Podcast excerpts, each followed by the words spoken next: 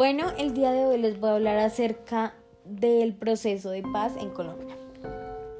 Durante más de 50 años, las FARC y Colombia han estado en guerra, la cual ha dejado más de 220 mil muertos. Las FARC nacieron en 1964. En este tiempo buscaban luchar en contra de la injusticia en un país que se encontraba en medio de la violencia del Bogotazo, los movimientos agrarios y las guerrillas liberales.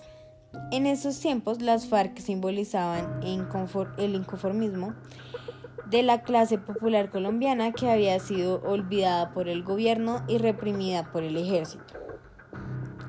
Las FARC se fundaron formalmente luego de la batalla de Marquetalia, donde sobrevivieron 50 campesinos y Manuel Marulanda Vélez, alias Tiro Fijo, que se convirtió en el primer comandante de las FARC hasta el año 2008. En la década de los 80, las FARC ya contaban con entre 1.000 y 3.000 combatientes. Esta época también fue muy grande para el narcotráfico en Colombia. Y estos dos chocaron. La riqueza y el poder que tenía el narcotráfico cegaron a los líderes de las FARC e implementaron un sistema de financiación llamada gramaje, que permitía a los narcotraficantes sembrar su droga en sus territorios a cambio de una gran cantidad de dinero. Y al mismo tiempo las FARC comenzaron con un negocio de secuestro extorsivo para aumentar su riqueza.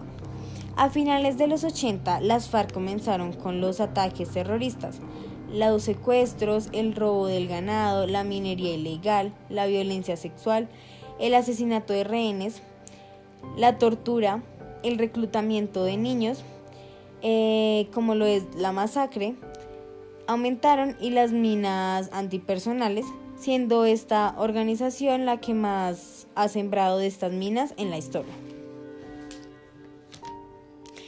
En 1984, en el gobierno de Belisario Betancourt, se intentó llegar a un acuerdo entre las FARC y el gobierno colombiano. El tratado de paz se llamaría Acuerdo de la Uribe pero no se logró. En primer lugar, ya que no se respetó el alto al fuego de ninguna de las dos partes.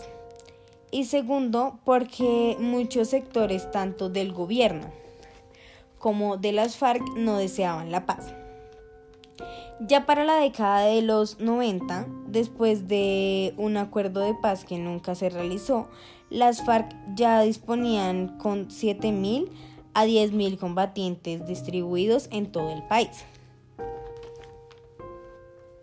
Durante el gobierno de Andrés Pastrana comenzó otro intento de paz que se llamaría Proceso de Paz de Caguán. Y nuevamente fracasó ya que las FARC secuestraron a la candidata presidencial Ingrid Betancourt y al final del gobierno de Andrés Pastrana las FARC ya habían aumentado su número a 20.000 guerrilleros. En el año 2008 las FARC sufrieron una gran pérdida.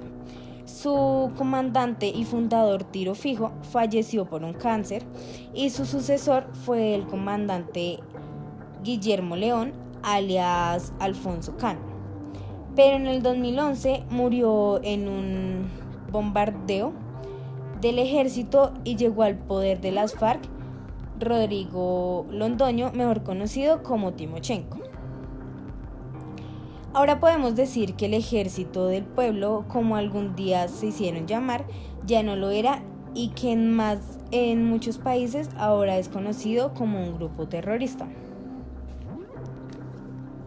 En octubre del 2016, el presidente Santos organizó un plebiscito y al final de este, el 49.76% de los colombianos decía que sí a la paz.